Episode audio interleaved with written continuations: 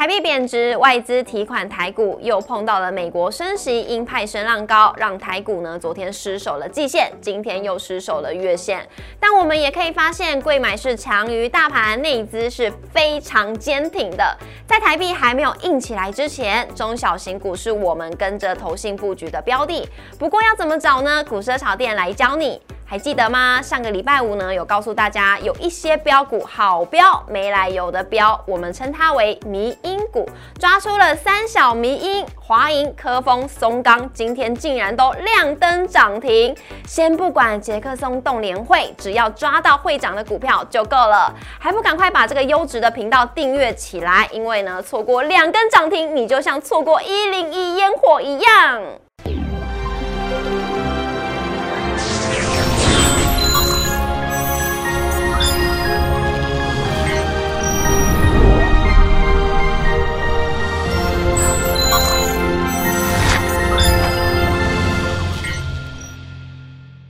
股市炒店投资不断线，大家好，我是主持人 Coco。我们的台股呢，花了多久的时间攻上了月线，再攻上了季线，竟然呢在这两天之内就全部都跌破了，这该怎么办呢？我们节目现场呢邀请到的是林玉凯老师，帮大家来解惑。欢迎老师，老师好。各位好，各位投资友，大家好。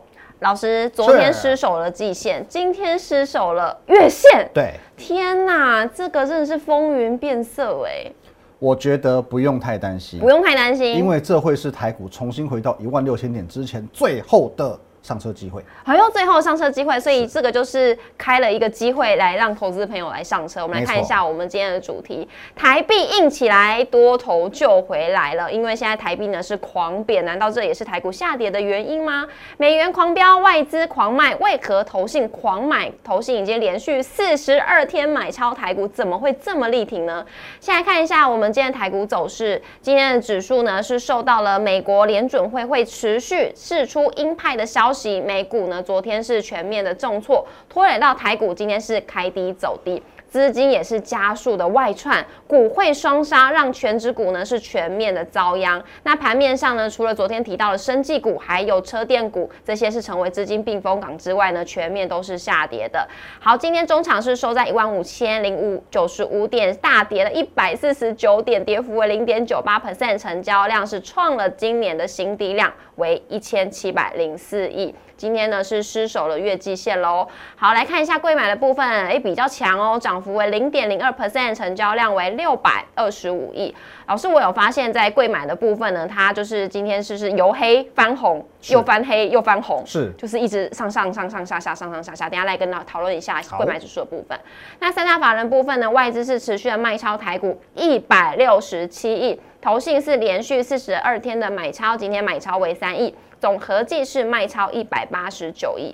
好，老师就来问您喽。今天呢失守了月线了，昨天失守了季线了。好，这个就不用再提了，大家应该已经已经已经释怀了。对。但是呢，想问一下，就是这个反弹结束了吗？因为今天指数呢，除了没有攻上这个下降反压线之外，一直靠近我们下面这一条上升趋势线。是。好，其实我们就几个现象来跟大家说明一下这几天台股的状况。好，因为其实首先为什么台股会这么弱？对，主要原因是因为现在的联准会再度去重申他们比较偏向鹰派的立场。对，那这个礼拜是这个全球央行年会。嗯，那年会过后呢，联准会主席鲍尔会在礼拜五的晚间发表谈话。那市场的预期是，他很有可能会再度针对一些。呃，通膨啊，或者是升息的政策，发表一些比较激励的言论。对，好，这是导致这两天美股跟台股走跌的一个主要原因。嗯，但为什么我说这个礼拜很有可能是台股重回一万六千点之前最后的进场机会？嗯哼，其实我们可以从几个地方来看啊。第一个，其实我们讲现在最近的是九月份嘛，九月份的一个升息。那升息不论说是两码或者是三码，嗯，Coco 是不是我们曾曾经在前面，也许是三个礼拜。五个礼拜前都已经讨论过了，对，没错，台股全部都已经反映过了。是，那已经反映过的东西，你还要担心干什么？嗯，就像说今天老师打个电话到小明家，说：“哎，小明考零分，爸爸很生气，马上起来啪啪把小明扁一顿。”对，扁一顿之后呢，某天爸爸又发现说，怎么桌子底下有一张零分考卷？已经看到了。对，再把小明抓出来扁一顿。可是问题是，这一次已经扁过了。对，因为老师已经打电话来讲，哦，原来我上次贬小明，一次就是因为老师讲了他考零分，那这个零分就是我现在发现这个零分考卷，哦那我多贬了怎么办？哇，我只好买个礼物来补偿他。怎么买？对，会呃买个礼物来补偿他，就 会有这样的补偿心态。因为台股既然现在是呃反应已经反应过的利空，嗯它后续就很容易涨回来。哦，对，然后再者呢，其实我们可以去衡量一件事情哦。其实呃，以美股这两天的表现来看，跟台股相关系数最高的那个纳斯达克指数跟费半指数，其实两天的跌幅加起来是很重的哦。嗯哦，动辄都是四四个百分点、三个百分点以上。但是台股呢，两天加起来大概就跌两趴。是哦，两天跌两趴，所以其实相对抗跌，嗯。嗯，哦，甚至相对抗跌，所以我认为说，现在只是在反映全球央行年会以及周五鲍尔即将谈话这件事情，嗯但是这个东西终究会过去，而且利空早就反映过了，你是。在担心什么呢？就不用太担心了。是的。老师，但是贵买指数呢是比大盘还要来得强，而且投信狂买，为什么嘞？好，这个就讲到一个重点喽，因为其实现阶段呢，我们先切下一张。我们来看到这个台币的走势哦。好，我们讲这个台币走势跟台股会是息息相关的，会呈现一个反向的走势。嗯台币越贬哦，往上是越贬，蓝色那条线越贬，嗯台股会越弱，这是一个必然的现象。因为毕竟现在整个台股市场外资仍然是老大，对哦，虽然他没有主控权，但是他很有钱。是对，所以说外资一旦在一直出脱，一直大量出脱，那行情一定会受影响。嗯，好，那这个现象为什么好像外资一直狂卖，投信一直狂买？对正邪不两立嘛。好，那我们来讲到一个现象，因为就是因为美元强哦，美元强，所以台币就弱嘛。是好，那 Coco 你去思考一件事情哦，今天美元强，台币弱，有利出口还是进口？美元强，台币弱，，对有利出口。对。我们卖东西到别的国家去，就是有有利的嘛，嗯。对，因为美元很强嘛，所以我们可以收进来的实质效益会更多。这也是为什么很多的企业都针对第三季的获利有一些比较乐观的看法的原因哦。而且台湾又是出口导向的国家，没有错，我们我们就是一个岛嘛，所以说我们是一定是出口导向。那外资的角度跟投信的角度是完全不同的，因为外资它的角角度是 global，是全球布局的。嗯。嗯，所以说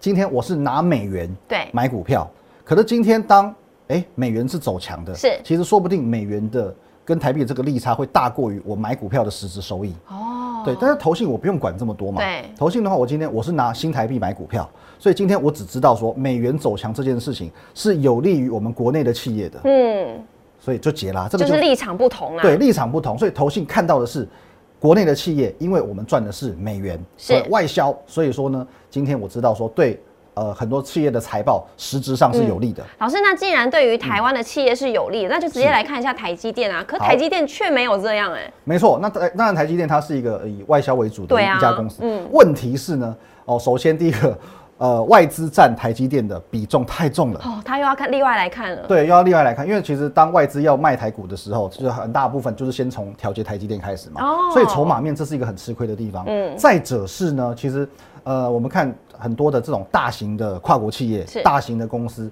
其实它一定会做汇率的避险。是因为我已经先去做汇率的避险，我动辄每个月都是收好几千亿嘛，我不得不避险，这影响太大了。嗯哦，所以说反而呃，你先去做避险呢，台币贬值，美元升值，对你的实质影响受益就没有那么大。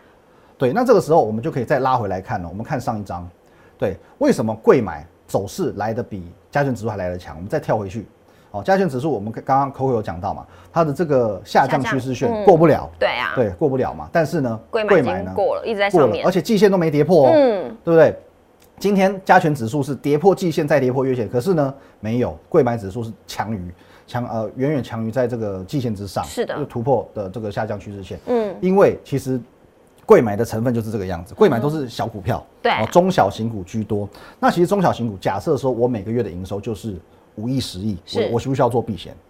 不需要。相对来说不需要。嗯对我不是像台积电、红海那种，我动辄就是几千亿的公司嘛。哦，因为那个汇差的那个效益就比较大。益太大了。我可能嗯今天新台币差个一块钱，嗯对我来说我是差好几亿、几十亿，嗯那当然这个动辄折旧。可是如果说以中小型企业来讲的话，它确实没有这么大的必要性去做避险。嗯那当然，当新台币走弱的时候，它的实质的效益就会很强。是，所以老师，这也是为什么现在我们要看中小型股来操作的原因吗？没有错哦，我觉得投信就是看到这一点，然后再加上其实之前应该有跟大家分享到，因为在今年上半年台股的走势确实非常的惨烈。对对，所以其实很多档大家熟知的那些很绩优的基金，其实都是赔钱的哦。整个上半年都是赔钱的哦。那在赔钱的情况之下，其实投信每季都要做账嘛，然后甚至年底还会有一个年底做账。是哇，那上半年已经亏成这个样子，对啊很多那个基金经理人都被汰换，嗯研究员上，经理人下，是其实都是这个样子。那现在已经来到第三季的，我不可能等到第四季再来拼绩效，嗯我一定想尽办法，第三季我就要把我的绩效冲上来。所以都是聚焦在外销的个股。对，所以说这个季度对外资来啊、对投信来讲，它会有背水一战的味道。对它这个这一季一定要做，一定要赚钱，嗯否则它第四季可能位置不保，年终奖金也没有。哇，很惨哎。对，所以这个这个季度非常非常之重要，然后再加上说，大家其实最喜欢讲嘛，五穷六绝七上上吊。吊，对，那现在调也调完了嘛，了。已经来到八月份了嘛。对，所以我还是认为说，在第三季、第四季哦，还有一个重要的题题材选举，啊，选举对对，所以说第三季、第四嗯。季，我会认为说台股回到一万六千点，甚至再攻一万七千点，这个是可以去期待的。嗯那现在哦，刚好趁着这个全球央行年会的这一个震荡，会是是大家最后最后能够去上车布局的一个时间点。是的，那也趁着呢，现在台币目前是在贬值的一个情况之下，大家可以好好的上车。因为我们从这张图片呢可以看到，其实基础的利率应该是维持在这个交叉的那个部分吧，大概是二十九点五。对，大概二十九到二十九点五会是一个比较良性的一个一个部分，因为就是就台湾跟美国的这个利差来讲的话，大约会回归到。二九到二九点五的左右的这个水准，然后那现在很明显是有一点超涨的，呃，超底、超扁的态势。嗯对，就图形上来讲是往上走，但是它是超扁的一个态势。嗯哦，那其实慢慢的，我认为说会回归啦。那其实嗯美元现在也相对来讲算是也是在一个比较高点的，是所以可能激情过后是有机会再趋于冷静一下。那当台币止贬，就是加权指数重新转强之日，台币直贬就是加权指数转强之日。没有。错啊。老师，那这样子真的是看这张图片呢，真的会觉得它有可能就是落在一万六到一万七中间吗？因为二十九点五这样对过来的话，我觉得一万六千点是一个非常合理。应该会达到的数字，那一万七千点，其实到时候还要再看市场氛围。当然，就如同我刚刚所讲的嘛，今年嗯下半年十一月还有一个非常重要的议题，是对那个时候就要看咱们的政府有多大的意愿，嗯，对，来去让股民欢乐，然后来获取更多的选票。老师，反正现在有那个国安基金进场啊，对所以应该也是不用太担心吧？，对，所以其实 Coco 你可以看哦、我们嗯如果说以这两条线，它的关系其实是非常的亦步亦趋的、哦。其实就是呃，当台股往下走。台币往上走，其实的嗯这个关系是非常，就是中间交叉的地方，他们都是一样的。对啊。哦，一个往上，一个往下，一个往下，一个往上。嗯。可是你有没有发现，大概到国安基金进场之后，台币仍然是一路向上的态势，但是台股也是一路向上的态势。哎、你有没有发现，在在这一段七月中旬过后，台币跟台股它是有点同向，同向的，它是有点嗯同向的哦、那就表示说，其实已经有外力介入去干预了这两相之间的走势。是谁？央行吗？其实就 就 就是国安基金，其实就是国安基金。所以其实我我一直在讲，在我自己节目也讲，其实下半年的台股会是一个政治盘。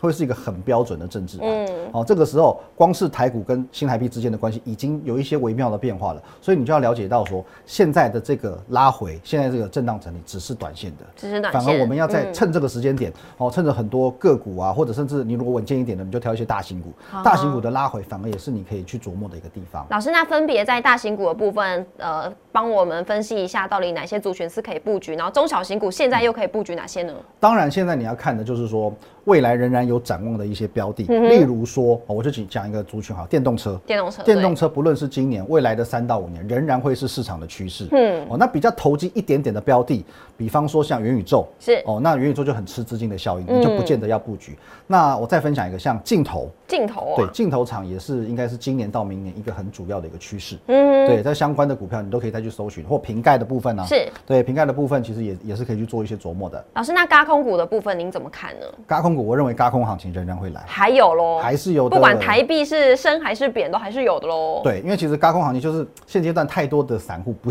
不相信行不情相。信行情。对啊，看到这两天哦，每天跌个一百多点，觉得见猎欣喜啊，我们空军对了。对千万不要这么想，哦千万不要这样想，你空军还是很有可能被嘎到外太空的。哦，是好，那这以上呢是老师帮大家整理出来了。如果你看到指数呢下跌，也不用太担心，因为其实就是终归于这个台币升贬的一个部分。那现在呢，外资资既然是逃离出台股了，那大家呢不妨可以跟着投信一起在中小型个股找一些好的股票，赶快来布局。是那哪些是好的股票呢？我们下一集有替大家整理出呢下半年的趋势，然后从这个趋势当中呢找出股票分享给大家喽，一定要锁定我们下一集。那也要记得每周一到周五的晚上六点半准时在 YouTube 上面首播，欢迎大家一起来收看。